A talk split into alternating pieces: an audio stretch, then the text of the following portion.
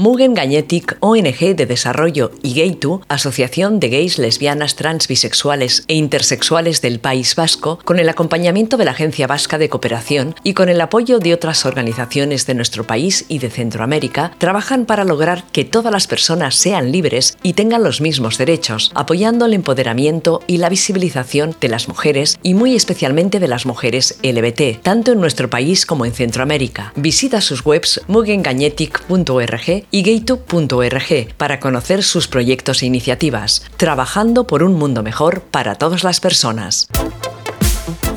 Buenas tardes, buenas noches, buenos días a todas nuestras oyentes. Estamos de nuevo en un nuevo podcast de Ilustrate Ilustrales. Yo soy Teresa Castro, eh, me defino como activista porque utilizo el cómic y la ilustración para defender los derechos del colectivo LGTBI y de las mujeres. Y bueno, ahora me he metido en este lío del podcast, que ya me vais conociendo un poco y se me olvidan muchas cosas de decir, pero bueno, que no se me olvide en este programa decir que el programa tiene un Instagram propio, que se llama como el propio programa Ilustrate Ilustrales, y que allí suelo colgar eh, las viñetas de los cómics que, de los que hablamos en el programa. Entonces, está muy bien que lo sigáis y que hagáis comentarios sobre lo que sobre lo que hablamos. Porque claro, en el podcast no puedo poner imágenes, entonces está muy bien tener un Instagram para poner imágenes. Entonces, bueno, estoy muy bien acompañada hoy porque mm, estoy con Elisa McCausland. ¿He dicho bien tu apellido? Súper bien. Vale. ¿Qué tal, Vale, Elisa Mac Kausland. Venga, muy bien. No sé si la conocéis, pero bueno, aquí tengo una pequeña reseña de, su trayectoria y lo voy a leer porque no me lo sé de memoria. Es periodista, crítica investigadora española especializada en cultura popular y feminismo. En noviembre de 2018 recibió el premio Ignotus en la categoría de ensayo por su libro Wonder Woman, el feminismo como superpoder. Por cierto, que está muy bien, os lo recomiendo a todas, que yo ya lo leí hace tiempo. No podría hablar de él ahora mismo, pero está, está muy bien.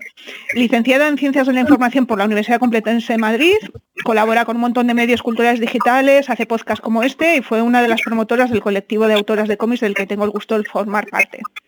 En 2019 publicó junto a Diego Salgado Supernovas, una historia feminista de la ciencia ficción audiovisual, que es un recorrido con perspectiva de género a través de la historia del audiovisual fantástico. Muy bien, ¿no? O sea que tenemos a Elisa que sabe mucho más que yo. Y esto nos lo hemos preparado, Tere, que esto también hay que tener en cuenta qué es lo que tiene la genealogía y la hair sobre todo también feminista y, la que suele muchas veces quedar un poco, eh, vamos, que hay que quedar un poco de lado. Eh, esto hay que hacer crítica y autocrítica porque es verdad que desde el activismo eh, queer y lésbico eh, hay, que, hay que hacer, por así decirlo, más política también en la divulgación y en la crítica. Por eso más que encantada de estar aquí contigo. Yo también de que hayas aceptado la invitación, porque bueno, eh, vamos a hablar contigo sobre las pioneras del cómic lésbico, porque en realidad yo quería hacer un este programa, lo quería hacer prácticamente de los primeros del podcast, pero bueno, al final siempre se adelantan cosas y hemos hecho unas cuantas entrevistas. Y claro, pensé, ¿Cómo voy a hacer yo un programa de, sobre pioneras del cómic si me voy a basar en el estupendo artículo que escribiste para Picara Magazine en el que hablabas de todas estas mujeres? ¿no? Entonces dije, pues le digo a Lisa que venga a hablar con nosotras y que nos lo cuente de primera mano. Eh, sí que les voy a decir a nuestros oyentes que cojan un boli y que cojan apuntes, porque vas a decir un montón de nombres y un, un montón de, de cómics que súper interesantes. Yo también tengo aquí el boli, aquí tengo el boli, y tengo el artículo. Con el boli y, el, y, la, y, la, y, la, libretita, yo también, ¿eh? Eso, muy bien, vale. Bueno, entonces eh, yo quería empezar hablando, porque en realidad yo no sabía muy bien nada de pioneras del cómic ni de cómic lésbico, porque no, porque en realidad es un tema bastante que hay que hacer muchas búsquedas y, tener mucho conocimiento de estas cosas, pero bueno, yo quiero hablar, eh, porque me sorprendió al buscar información sobre Roberta Gregory, que es la, primera de la que vamos a hablar, que saliera en ese artículo y que tú lo consideraras la pionera del cómic lírico. Eh, yo la conocía como creo que espero que algunas de nuestras oyentes la, conozcan, porque aquí se publicó eh, su, personaje eh, Bitsy Beach, que no sé si lo digo bien, sí, ¿no? Sí, súper bien. El Mitch McCracken, sí, Bitchy Bitch, que aquí traducida además como que lo hablábamos fuera de micros, que, es bastante, eh, bastante impactante, ¿no? Como eh, el putón. El putón, eso es. Pues ese personaje, bueno, yo lo que te decía antes también es que ese título tan fuerte que en la primera se titula, a ver que tengo aquí los libros, el primero se titula Ha nacido un putón. Y yo me acuerdo que lo compré en un en el Salón del Cómic de Barcelona mm, y claro, me acerqué por el título porque dije, ¿y esto qué me, me va a contar? ¿no? Y mm, bueno, ahora el releer, eh, bueno, debemos decir a nuestras lectoras que en este, este personaje, nuestras oyentes, jolín, eh, este personaje no es una mujer lesbiana, sino que es una mujer heterosexual, pero eh, su forma de estar en el mundo es una forma de estar en el mundo un poco especial, ¿no? ¿Quieres contarnos un poco y lo bueno, podemos, podemos introducir, y la verdad es que Mitch McCracken es una heroína, podríamos decir, mm, compleja, ¿no? Eh, porque sí es cierto que con su actitud y su manera de estar en el mundo, como decía, se salta todas, digamos, las convenciones y codificaciones de género en lo que entendemos por mujer o buena mujer, ¿no? O cómo eh, tienen que ser esas dinámicas eh, sociales. Y también hay que entender un poco en la línea de lo que yo creo que nos, nos interesa en este programa, es que también a partir de Bitchy Beach, pues tenemos un personaje como es Bitchy Butch, que eh, la propia Roberta Gregory plantea un poco eh, en clave de lo que se conoció en la época también como el queercore, ¿no? El queercore a mí me, fascina y me, me, encanta y también me gusta mucho contraponerlo a esto que vivimos ahora, que podríamos ser que podríamos eh, eh, tildar de cookie queer, que hay un artículo que hicimos a Rate Hidalgo y yo en, especial que coordiné para Tebiosfera sobre este, sobre el tema del feminismo y cómic, que explorábamos esta, este tema. Y es muy curioso porque el queercore, eh, pues finales de los 80, principios de los 90, pues intentaba provocar, desde luego, lógicamente, provocar, porque estaban bastante, eh, digamos, eh, un poco harto una serie de, autores y autoras eh, queer, lógicamente, de este punk que se había como mainstreamificado, que se había un poco como institucionalizado y desde luego la cultura queer institucionalizada, ¿no? Como también tenía que ser una bollera, ¿no? Y de ahí esta apropiación de, pues, de las palabras como beach, dyke o queer, ¿no? Y de ahí por eso, eso eh, el, como te decía antes, lo de la traducción del putón es curioso porque ahí no sé si incluso hay un, no es ni siquiera un, Lost in Translation, sino que está muy bien planteado en nuestra cultura porque la palabra putón es bastante heavy, ¿no? Claro, porque además el personaje de, de Bitchy Beach lo que es es una transgresora total. O sea, al final es, eh, digamos, a mí me hace mucha gracia porque creo que es una, un personaje con el que todas nos podemos sentir identificadas, pero claro, ella eh, acumula todo, todo, vamos a decirlo, el odio a la sociedad, ¿no? Al final es un, odio a la sociedad concentrado. Es decir, todo, todo le parece mal, pero le parece mal también con una visión de género en realidad, ¿no? Y además hace, en, las, en las historietas hace cosas que las mujeres no teníamos permitido hacer. Y incluso ahora no tenemos permitido hacer.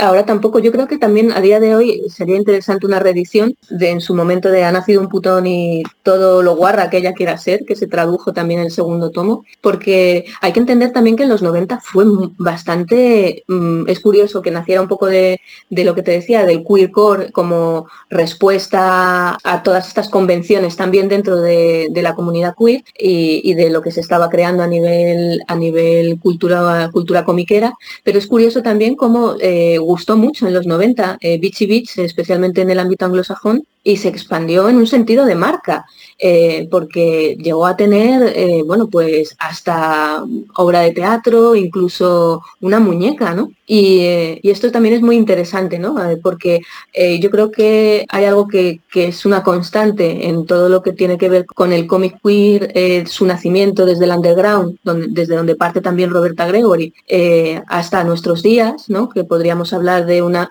a veces también una institucionalización, pero sí desde luego un ánimo mainstream, ¿no? Eh, de, bueno, queremos que haya una representación, pues un poco lo que hemos hablado tú y yo muchas veces, ¿no? Esta cuestión tan interesante que haya superheroínas eh, bollos sin ningún tipo de, de, oh, hay que poner el cartel, ¿no? Ni hay que hacer la nota de prensa, sino que es una característica que también define luego las propias aventuras y el arquetipo y la aventura heroica, ¿no? De la superheroína del colectivo en, en cuestión. Y esto me parece también que es interesante y en ese sentido Roberta Gregory también la planteaba como pionera sobre todo por su carrera, que es una carrera eh, sostenida en el tiempo. ¿no? Sí, bueno, ahora hablamos un poco más de eso. Yo, para no irnos demasiado, y terminamos con, el tema del putón, eh, a mí me parece que las historias, eh, no sé si, las has releído hace poco, yo es que me, para, prepararme el, programa, eso, es, ya veo, ya veo. y, el último, el último no lo tienes, el de las vacaciones. no, el último no lo tengo. Mm de vacaciones en el curro con el putón. Bueno, pues a mí resulta que releyendo los, los tres tomos, pues me, porque en su momento yo me acerqué también por el tema de, lo transgresor, que era el título, luego ojeas el, dibujo y ves que es súper transgresor también, o sea, es un dibujo, un dibujo en el límite y además en, en, realidad hace lo mismo que hacen sus compañeros eh, del underground, pero lo hace una mujer. Entonces, eso, eso es lo que, ¿no? Eso es lo que a mí me atrajo. Y eh, en esta relectura que he hecho me he dado cuenta de que en el primer tomo en realidad eh, hay muchísimas historias de su infancia que justifican un poco cómo es ella después, ¿no? No sé si eso también ya sabes que es un poco, un poco herencia estadounidense, cultura pop, ¿no?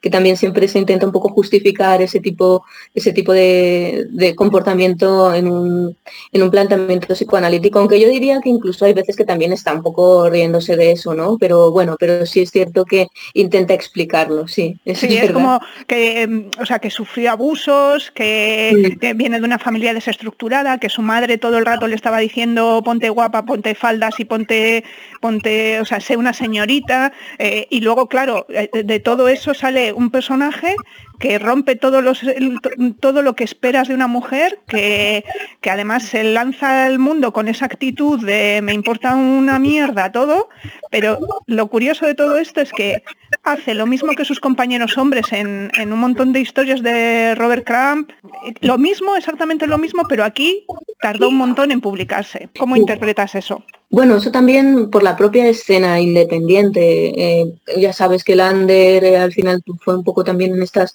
mutaciones de los 80 y aquí también llegó un poco en, una vertiente indie, lo digo por España, ¿eh? que, hay que tener un poco en cuenta que hay muchísimo, muchísimo del post-underground que, no ha llegado, A, nuestro, a, nuestro, a nuestro mercado. O sea que tampoco me pondría muy paranoica, aunque es curioso e interesante que haya llegado eh, precisamente eh, Roberta Gregory y el Putón y hay, hay muchos otros, y hay otros muchos títulos de otras grandes que aquí conocemos casi o de oídas o, por archivas, eh, archivas eh, fancineras queer en internet o algo por el estilo. Si no es, más, es más difícil, desde luego. bueno, o, quien, eh, o quien compañeras que viajan y luego reparten, que eso siempre está muy bien. Ya. En esta línea también estaría Julie Doucet, ¿no? Que también, que aunque es, yo creo que es menos transgresora que el personaje de, de, Roberta Gregory, pero también está en esa línea, pero también le ha costado un montón, digamos que aquí se han publicado las historias, ya sé que el underground americano es inmenso y, aquí llega la gotita, ¿no? Una gotita, pero claro, es verdad que, que compañeros de estas dos mujeres se les ha editado con, digamos, con, no sé, se les ha editado ¿no? Y aquí... Sí, bueno, más allá, de la, más allá de la paranoia que podamos aplicar, sí es cierto que hay, digamos, digamos nombres como más seguros, ¿no? Como una Julie Duquedo, una Phoebe Glaubner, por ejemplo, del post underground. Y Roberta, lo que pasa es que, claro, Roberta Gregory es, es de la ola anterior, ¿no? Y, y, como digo, sostenida en el tiempo, que además también se sumó luego a las siguientes generaciones, como también hicieron eh, Diane Nomi y Aline Kominsky con las Twisted Sister, por ejemplo, ¿no? Eh, en esas antologías que también animaban un poco a que no hubiera esa pérdida eh, generacional, sino que hubiera también un, relevo y una convivencia. Y eso es muy, eso es muy bonito y está muy bien y es algo que yo creo que también hay que tener muy en cuenta y, tenerlo presente. Yo lo que me llama la atención ¿no? es que en, los, en las historietas de los hombres aparecen pollas sin ningún problema y, lo llevamos con alegría y resulta que cuando aparecen pollas en las historias que dibujan las mujeres nos, nos escandalizamos. Entonces, bueno, sin más, lo dejo ahí como un... Y bueno, otra cosa que quería comentarte es el hecho de que ya, sé que el personaje más conocido de Roberta es eh, Bitchy Beach, pero también me llamó la atención en su momento cuando empecé a indagar en esta, en esta autora que su personaje lésbico no se haya publicado en España. Sé que tiene... Dime. No, no, exacto, eso también llama muchísimo la atención porque sí es cierto que, bueno, además a mí una de las cosas que también tú has citado es el hecho de que la propia Mitch McCracken tenga un diseño eh, desagradabilísimo, ¿no? Es de esto que cuando la estás leyendo, incluso en el contexto de otras caras de, las, de las otras, de, las, de los otros y otros personajes, eh, pues eh, claro, llama muchísimo la atención en un sentido de, como te decía, de esta corriente del, de del, queercore y, del, y de toda esta um, digamos, activismo gráfico en un sentido de incomodidad, ¿no? Que a mí me, parece también muy, muy interesante, ¿no? Y que, y que así, bueno, y que tampoco todo se ha dicho, fuera de la escena fancinera y, del, y del cómics underground no es tan sencillo de ver, ¿no? No, no, no, es habitual. Eso es. La Al final la imagen también en el mainstream tiene unos lavados, una, institucionalización, podríamos decir, ¿no? Incluso también en la gráfica, en la expresión.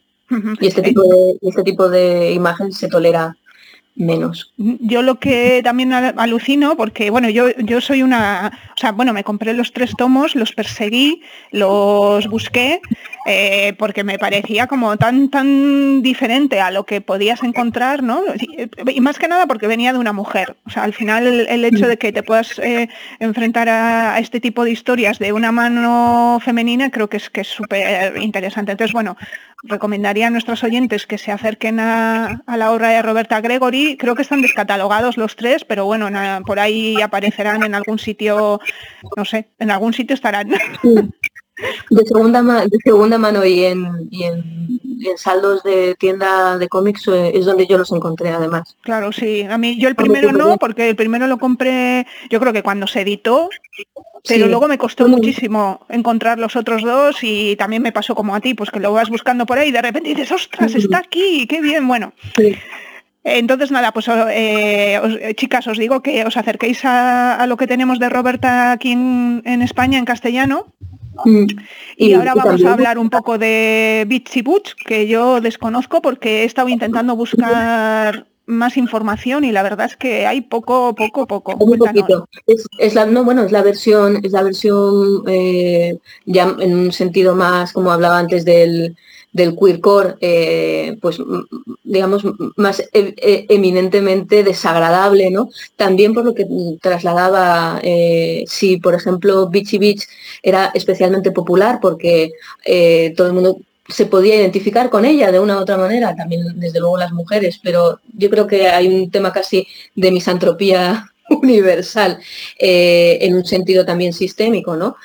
pero y del que siempre no pues como ocurre siempre, ¿no? Que no quieres admitir y lógicamente no, no es, el, es el tema del que hablar en las reuniones familiares a no ser que quieras dinamitarlas un poco.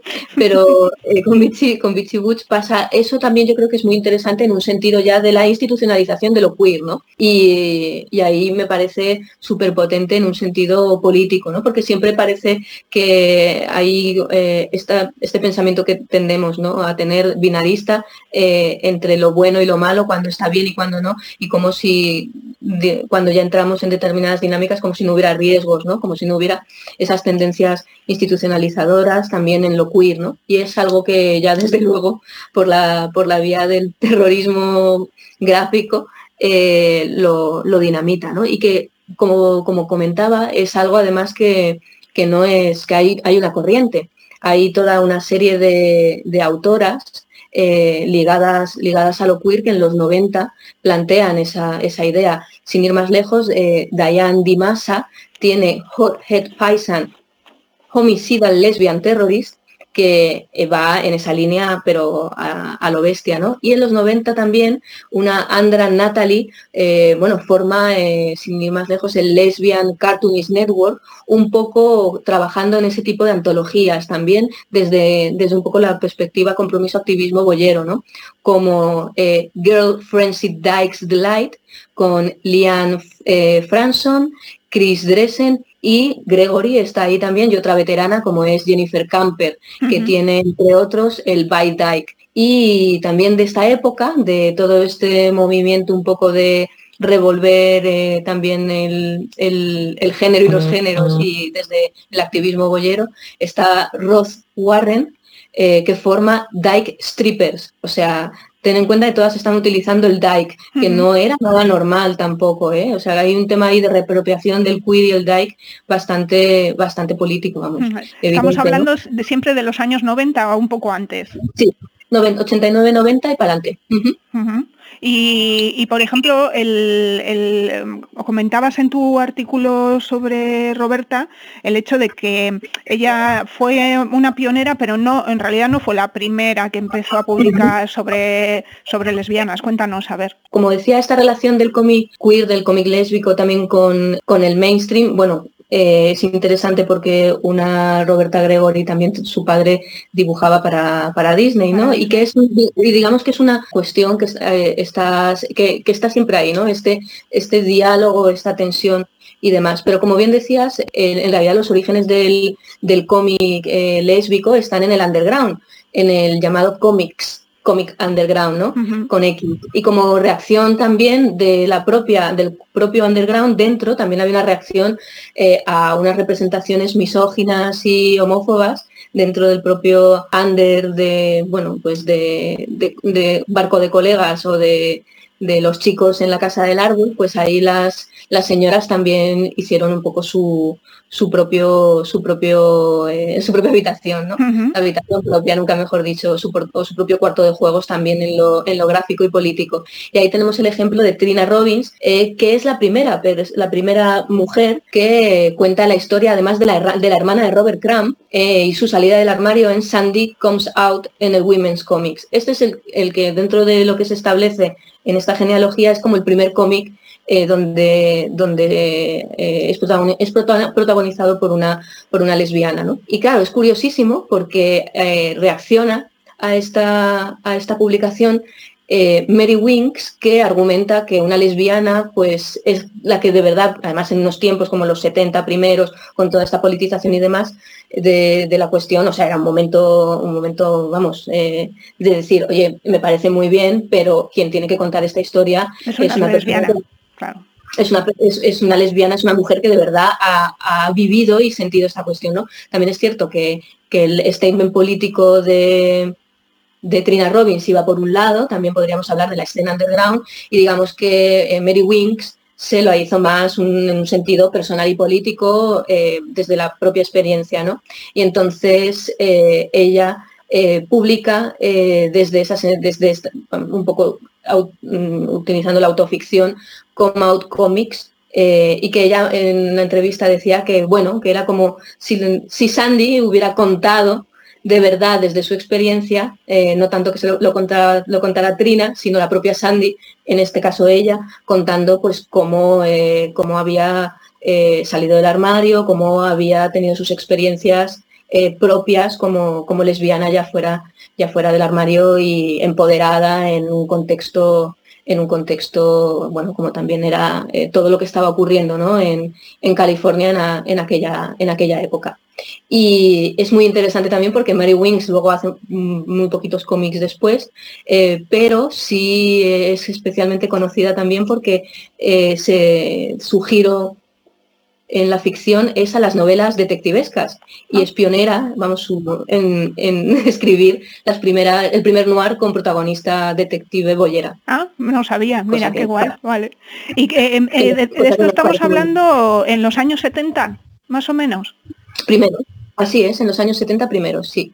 porque justamente un poquito después ya entra Roberta Gregory en el Women's Comics, que es este colectivo y, revista eh, autogestionada que, que lideran una serie de, bueno, más que liderar, que vamos, eh, están en el sentido de autogestión, estaban eh, coorganizando todo un grupo de artistas de la época y Roberta Gregory entra eh, a, este, a esta dinámica también y escribe también uno de los uno de los uno de los vamos digamos ella es la primera lesbiana en, escribir sobre en el Women's Comics sobre la experiencia sobre la experiencia y luego también eh, no sé es que no, lo tengo muy claro eh, el personaje de Bitsy Butch se publicó primero en, en, Comics Gay eh, la, la, revista de Howard Cruz o no o salió en Women no.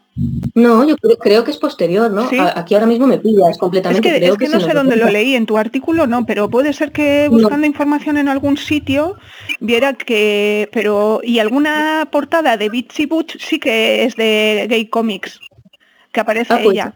Pues, mm, pues podría ser también, porque teniendo en cuenta que Gay Comics era una revista en la que también los autores y las autoras eh, experimentaban, no te digo, yo, yo aquí ahora mismo ahí, ahí, me has, ahí me has pillado completamente, no te podría, ya buscaremos, buscaremos la información, a ver, porque no sé, o sea, me sonaba, ¿eh? pero bueno, porque en realidad las, las historias que publicó Roberta en, la, en Women Comics eh, no están protagonizadas por, por Bitchy Butch, si no me equivoco, son historias de lesbianas. Hasta donde yo sé, eso era ya en los 90, eso eh, de lo que yo había investigado, pero también ya sabes, con las revistas, no teniendo los, digamos, los originales eh, y, valiéndote de, unas fuentes no tan directas, yo ahí ya no te puedo decir, si tuviera, me encantaría tener una colección de, gay comics, pero, pero hasta donde yo sé, eh, creo que era posterior. Vale. Y mm, bueno, todas estas que has nombrado, el problema que tenemos es que evidentemente no están en castellano eh, y en inglés pues también será súper difícil encontrar nada. ¿O qué nos puedes contar? Bueno, hay recopilatorios. Por, por ejemplo, todo el Women's Comics se puede, se puede encontrar eh, con una edición bastante maja de Fantagraphics. Eh, por ejemplo, también el trabajo de, como te decía antes, las Twisted Sisters en, eh, también en, Internet se puede, se puede encontrar recopilatorios. Sí es cierto que hay otro tipo de, las que te he comentado antes, sí es bastante más difícil. Hay que tener en cuenta, por ejemplo, que bueno, el Gay Comics, la revista de Howard Cruise, bueno, cuenta además desde el principio con gente muy, muy pionera y, a tope de, bueno, es que ahí se ha, ido como generando absolutamente todo el gran parte del queer comic eh, ochentero, ¿no? Hay que tener en cuenta también que en los 70 había bastante tensión, ten en cuenta que los eh, que todo el cómic underground, también todo lo que tenía que ver con pues utilizar, como te decía, la palabra, la, palabra dyke, sin ir más lejos, era eh, algo que directamente se perseguía y, se censuraba. Esto también hay que tenerlo muy, muy presente.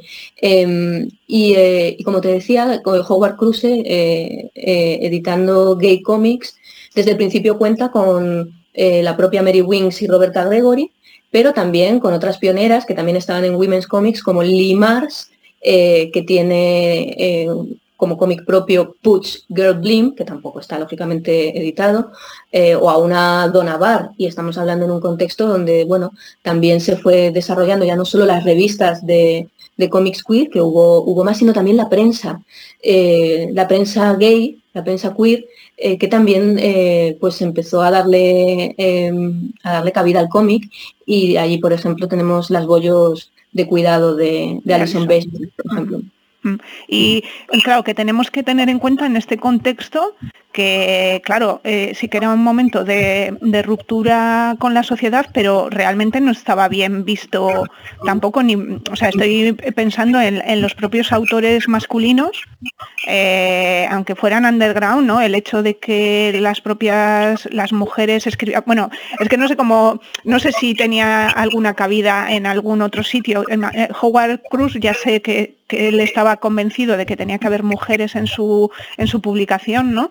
Y que contaran las historias desde su punto de vista, pero en otros contextos yo creo que no, no estaría tan bien visto, ¿no? Que sería complicado aquello.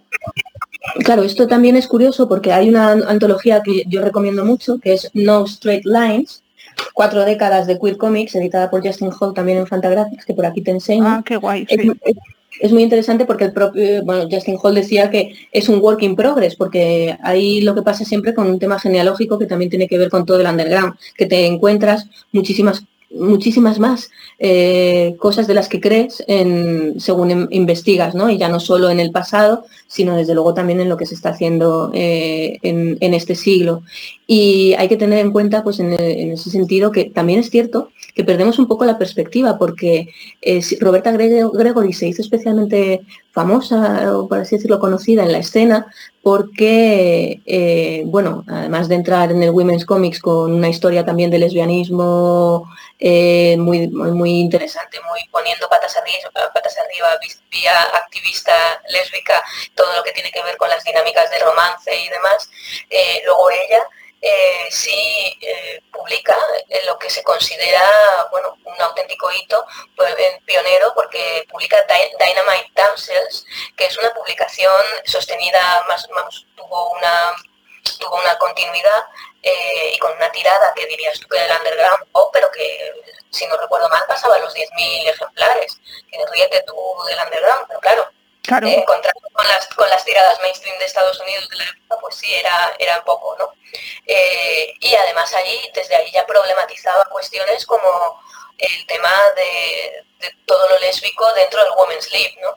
Eh, que era un tema súper potente en la época. ¿no? Entonces, claro, estamos en esas dos épocas, en los 70, que había un activismo y una fuerza en ese sentido, y una energía, eh, aunque había también una persecución desde, desde lo político censor también eh, en, este ámbito, y luego una cierta, podríamos decir, no sé si normalización vía gay comics o, en paralelo, pero digamos que sí había como, de ahí que luego se, eh, pues se era un poco en jaque una cierta, unos ciertos canales, ¿no? Unos, unos ciertos, eh, em, mm, digamos, que se establecían eh, unas editoriales, unas publicaciones que, y una comunidad y entonces ahí pues lo que hablábamos antes, ¿no? esas, esas dinámicas que, que podían leerse como institucionalizadas dentro de, de esa escena independiente. ¿no?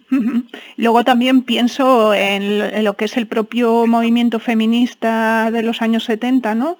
Y en este, este tipo de, situaciones en el que las mujeres lesbianas no sabían, no sabíamos estar allí, si estás, si no estás, si era nuestra lucha, si no era nuestra lucha, si no sé, no sé, quiero decir que, son un, me lo imagino, ¿no? O, bueno, lo intento como imaginar como unos momentos muy convulsos en los que cualquier persona que diera un paso de, salirse del, contexto más establecido, aunque fuera en el propio underground, tenía ya puesta una, no mm. sé, una, etiqueta, ¿no?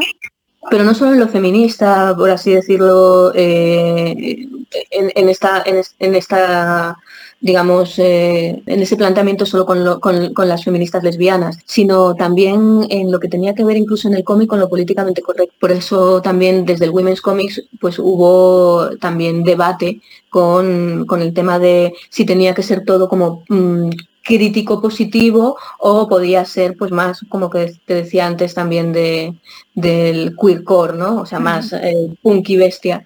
Y ahí teníamos pues por ejemplo a Lynn Kominsky y Daniel Nomin que tuvieron su, su enfado con, con Trina Robbins, otra vez que también se enfadó en un principio, bueno, que la reacción venía por el cómic de, Trina, era, era la propia Mary Wings, ¿no? Y que es curioso porque había, han pasado épocas en las que no había como mucha conexión y comunicación y el tiempo, digamos que las ha reconciliado también, ¿no? Eso es algo también también para tener en cuenta, tomar nota y aprender que, bueno, hay un tema político, pero también está el tema de, cuidarse, ¿no? Y de la sororidad entre, entre colegas, compañeras, en este caso en el, en el mundo del cómic. Claro, em, yo en ese aspecto siempre defiendo un poco que el hecho de que nos separen ciertas cosas, ¿no? Eh, hay otras muchas cosas que nos unen y que debemos eh, fomentar, ¿no? El hecho de simplemente ser mujeres o de tener ciertos contextos que nos oprimen, ya eh, a partir de ahí podemos, podemos juntarnos para ciertas cosas. A lo mejor para otras cosas no nos podemos juntar o tenemos que enfocarlo de otra manera, ¿no? Pero bueno, Claro. O mirar otras fórmulas, sí. Pero vamos, de ahí a como cortar comunicación y, bueno, es interesante lo del tema también verlo en otras generaciones como ha ocurrido en momentos especialmente, digamos, intensos, ¿no? Y, y, cómo, han sido las dinámicas también para, para, ver un poco también nuestro presente, ¿no? Y, proyectar un poquito a lo mejor de una manera eh, también política, ¿no? Y, de, y como decía, de cuidado de la compañera desde, desde la hora. Claro.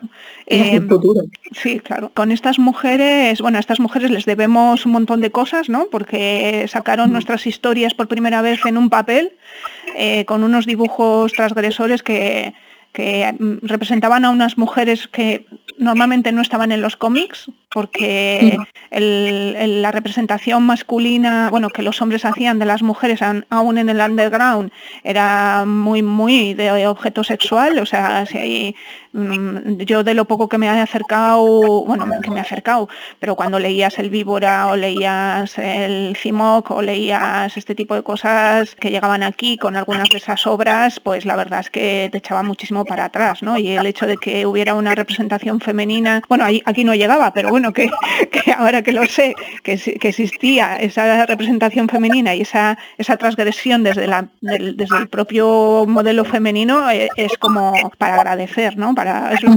O sea, me, parece alucinante que, no tengamos eh, presente todo esto que estamos contando, ¿no? El hecho de que estas mujeres en los años 70, en los años 80, en los años 90, cuando no era nada fácil estar ahí en un sitio rodeada de hombres que, pues eso, que lo único que, hacían, bueno, que no, a ver, que no quiero único acaso no, muy mal.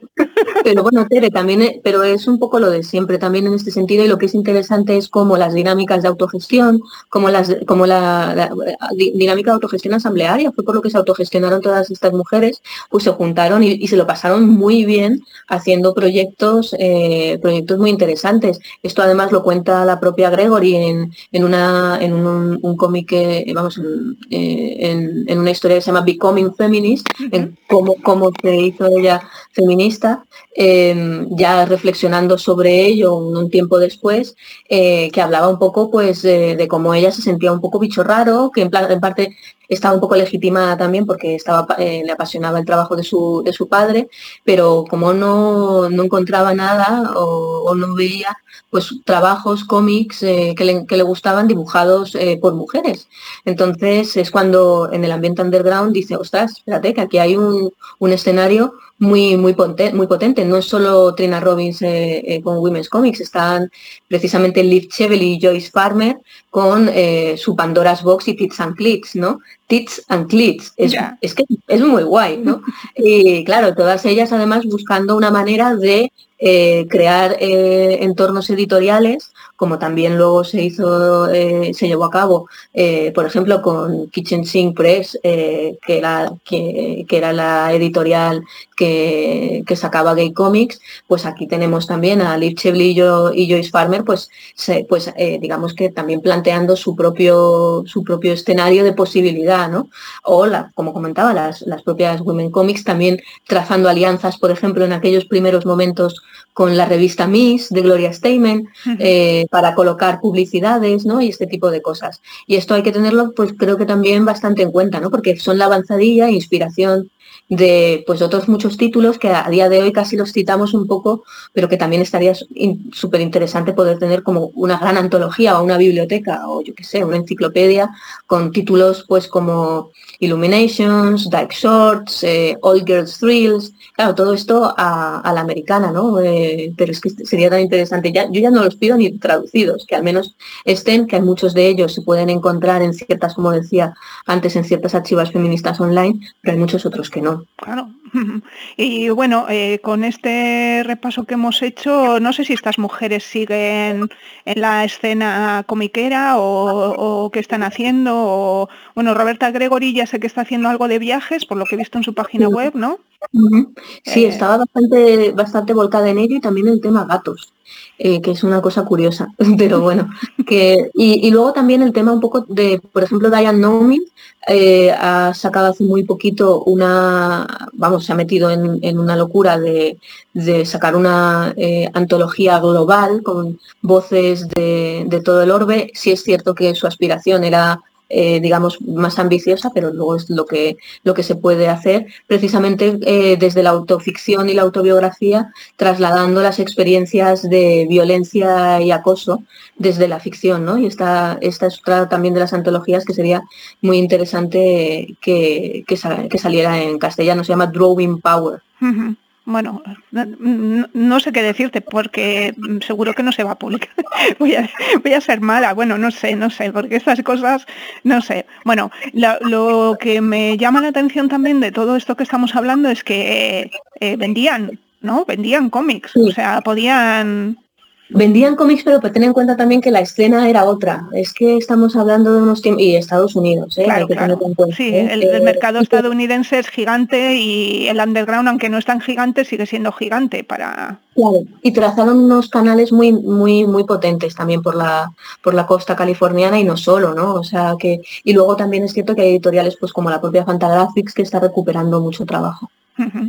Claro, eh, todo esto que estamos hablando sucedió al otro lado del charco y aquí eh, no tenemos nada parecido, ¿no? Bueno, tenemos algunas, eh, algunas pioneras, desde luego, tenemos en ese sentido pues tanto a Monse Clavé o Marica Vila, por ejemplo, también. podemos citar desde luego a Nuria Pompeya como nuestra pionera, pero sí es cierto que mm, mm, en comparación no, no, tiene nada que ver, porque no, digamos que son momentos distintos y circunstancias histórico-políticas, sociales em, diferentes. Claro, y estas tres autoras que has, que has nombrado sí que eran unas abanderadas del feminismo, pero no del, del tema boyeril, ¿no? Claro, no, del tema queer eran conscientes, lógicamente, pero, pero digamos que ahí también, y eso sería otro programa y, y otro jardín en el que nos podemos meter sin problemas en la propia escena eh, en el Estado español de cómo fue toda esa cuestión, que también tuvo, tuvo su aquel. Bueno, y, sigue, a día de hoy. Claro, no, no, y además que el, o sea, si, si en Estados Unidos era complicado, aquí el hiper mega complicado, ¿no? O sea, al final, después de la de la dictadura, la transición, eh, todo llega tarde y encima nos estamos metiendo en una reivindicación feminista de, y que las mujeres, las propias mujeres dibujan, las propias mujeres cuentan cosas que están contadas desde la perspectiva de la mujer, pues claro, o sea, el camino de esas mujeres desde luego fácil, fácil tampoco ha sido, eh, ¿no? Y también está, está en relación con nuestro propio cómic y las propias crisis de nuestro TV. Quiero decir, aquí hay, digamos, hay, hay muchas variables y por eso lo hace tan complejo y apasionante, claro. Claro, aquí sí que algunas de estas que has nombrado eh, publicaban en, revistas, ¿no? En, las revistas que se editaban en su momento. Y en prensa también, sí. Y en prensa, pero claro, lo, que decimos, el, mercado nuestro era muy limitado y yo creo, bueno, no sé, no, también estaría bien eh, preguntar a los que compraban aquellas revistas, porque a mí me, pillaron un poco que no, o sea, sí que, las conozco y tengo algún conocimiento y algunas, pero no, no era seguidora de las revistas, si, si esas autoras en esas revistas realmente tenían, no sé cómo decirte, tenían su, su sitio y, los lectores, porque vamos a decir que eran hombres los que principalmente eh, compraban esas revistas. Yo te digo, Teresa, que era bastante complicado y había, había presencia, pero muy anecdótica y, desde luego de lo que estamos hablando ahora en un sentido político, activista, mucho menos. Si es cierto que la había y luego lo que es muy interesante es, es, escuchar también a las propias compañeras contando un poco del contexto también, ya no solo de tardo, tardo franquismo y transición, sino ya en, después y en los 80, ¿no? En ese escenario también de, las revistas y, posterior, porque incluso ya llegando a los 90 tenemos eh, también eh, los, propios, digamos, pensamientos y, em, y, posicionamientos de autoras como la propia María Colino, ¿no? Que, que también dejó la escena, ¿no? Por sus por sus pero que estamos hablando casi de lo que yo llamo la erótica de la excepción. Eran, eran, muy poquitas autoras pero vuelvo a insistir también el propio tejido también era tuvo sus booms eh, y luego sus pinchazos de burbuja y toda la precariedad. Claro sí sí sí Bueno, pues yo creo que hemos hecho un repaso bastante, bastante completo. Eh, yo creo que nuestras oyentes se van a tener que poner el podcast varias veces para apuntar todos los nombres.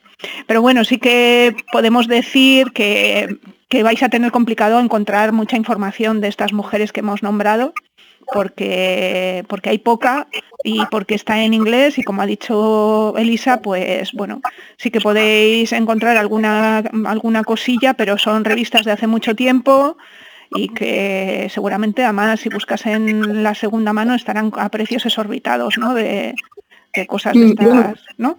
A, veces hay, a veces hay hallazgos, ¿eh? Y también, también comentar que, que lo interesante es, como decía, eh, vamos a ver si podemos buscar algunos que estén en las, estas archivas que te comentaba, porque sí hay ahora mismo una organización de, la propia comunidad queer en el, en el cómic, eh, ya no solo para hacer, digamos, eh, em, ficheros donde, donde poder encontrar y visibilizar a, muchas compañeras y compañeros, sino también trabajos. Y eso yo creo que, bueno, es, es interesante. Y, por ejemplo, como citaba antes, el No Straight Lines es una antología que no, no es tanto, eh, vamos, en un sentido de antología de recuperación de historias. Y hay una cantidad tremenda. Tienes casi 300 páginas de material recuperado desde los 70 hasta nuestros días. Ya, qué guay. Mm. Eso tendría que haber más. ¿No? O traducir, que también estaría muy bien. Desde luego que hubiera un segundo volumen estaría muy bien. Pero bueno, teniendo el digital, yo la verdad es que en este sentido siempre creo muy fuerte que por ahí es donde tenemos que trabajar también, en un sentido también de, genealogía archiva y de mantenimiento, aunque el físico también me parece me parece muy, necesario. Claro, porque además estamos hablando de, originales que en aquellos momentos, ¿no? Si estamos hablando desde los 70 a los 90, los originales, vete tú a saber en qué estado están. Eh, las reproducciones que se pueden hacer de esos originales también, pues saber cómo. ¿No? Y, toda esta movida de, bueno, que no es fácil, que al final, y seguramente son revistas que, bueno, en los grandes estudios ya sabemos que, que se guardaban los originales, bueno, no, al principio ni se guardaban los originales, pero en estas revistas no sé muy bien cómo funcionarían. No, pero vamos, aquí yo creo que también es el tema de que hay un mercado, eso desde luego, y como comentabas antes también, comentabas antes, bastante inflado. O sea, encontrar, mm, pero encontrar se puede encontrar. El ideal sería que, bueno, que, que no, fuera un tema, no fuera un tema casi como eh, de especulación, teniendo en cuenta además cómo nació todo, todo el, todo el movimiento y la filosofía, ¿no? Y el espíritu, que era el do it yourself y el fotocópialo, así de claro. Claro, sí, sí, de eso hace todo al final, ¿no? De, del, digamos, el, lo que ahora llamamos fanzine, pues eso es el underground y lo que y lo que ha hecho que muchísimas autoras y autores hayan podido contar sus propias historias que no tenían cabida en el en el mainstream, ¿eh? ¿no? Bueno, pues yo creo que... Y luego es un apunte, porque he citado a, a Monse Clavé y a Marica Vila, que aunque eh, eh, no hacían un activismo bollo, sí es cierto que todo el tema de la sexualidad y demás en sus tebeos sí lo trataron, ¿eh? en un sentido también desde la perspectiva del de, el amor y la política entre mujeres. O sea que eso también quería dejar claro. Sí, vale. Qué guay, bueno. Eh, pues nada, ya llevamos casi 50 minutos, yo creo que, muy bien. Eh, pues nada, a nuestras oyentes lo que hemos comentado, pues lo que tenemos aquí en, en nuestro país son los putones de el putón de Roberta Gregory, eso es lo único que tenemos traducido y todo lo demás pues tendréis que buscaros un poco la vida por internet, a ver si, si os interesa y, controláis inglés, inglés, podéis encontrar cosillas. Y bueno, pondremos algún enlace que he encontrado de ahora no me acuerdo, me, recomendaste, encontré para leer en eh, online una, una de las obras, lo pondré en el... En el... Creo, que la, creo que la de Mary Wings, ¿no? Sí, sí. Eso, encontré el enlace para leer online, lo pondré en el, en el texto y lo podéis leer. Dime. Te paso también algunos, algunos de un poco también que no a lo mejor estén como más ligados eh, a lo que hemos hablado, pero sí que puedan expandir un poco tanto la nota de para que sepan que existe el No Straight Lines, por ejemplo, u otros eh, trabajos en, esta línea, como algunas de las de los eh, digamos em, páginas donde se puede ir explorando y encontrar muchos nombres de, compañeras que están trabajando eso, estos temas en el mundo del TV o del cómics y la novela gráfica en esta última época. Vale, genial. Pues sí, me lo pasas y lo metemos ahí en la explicación del programa y así que nuestras oyentes investiguen y se interesen por este fascinante mundo de nuestro pasado y de dónde venimos y, de qué cómics estamos leyendo en realidad, porque todas estas mujeres lo que han hecho, aparte de hacer cosas importantísimas en su momento, es influenciar y abrirnos paso, ¿no? dejarnos como el camino amarillo marcado con las baldosas para luego que las demás podamos seguir dibujando y seguir contando nuestras historias de mujeres que aman a mujeres, que, es lo que nos gusta. Así es. bueno, pues nada, muchas gracias Elisa y muchas gracias a nuestros oyentes y nos oímos en el próximo programa. Un placer, Teresa. Mugen Gagnetic, ONG de Desarrollo y Gaytu, Asociación de Gays, Lesbianas, Trans, Bisexuales e Intersexuales del País Vasco, con el acompañamiento de la Agencia Vasca de Cooperación y con el apoyo de otras organizaciones nuestro país y de Centroamérica trabajan para lograr que todas las personas sean libres y tengan los mismos derechos, apoyando el empoderamiento y la visibilización de las mujeres y muy especialmente de las mujeres LBT, tanto en nuestro país como en Centroamérica. Visita sus webs mugengañetic.org y gaytube.org para conocer sus proyectos e iniciativas, trabajando por un mundo mejor para todas las personas.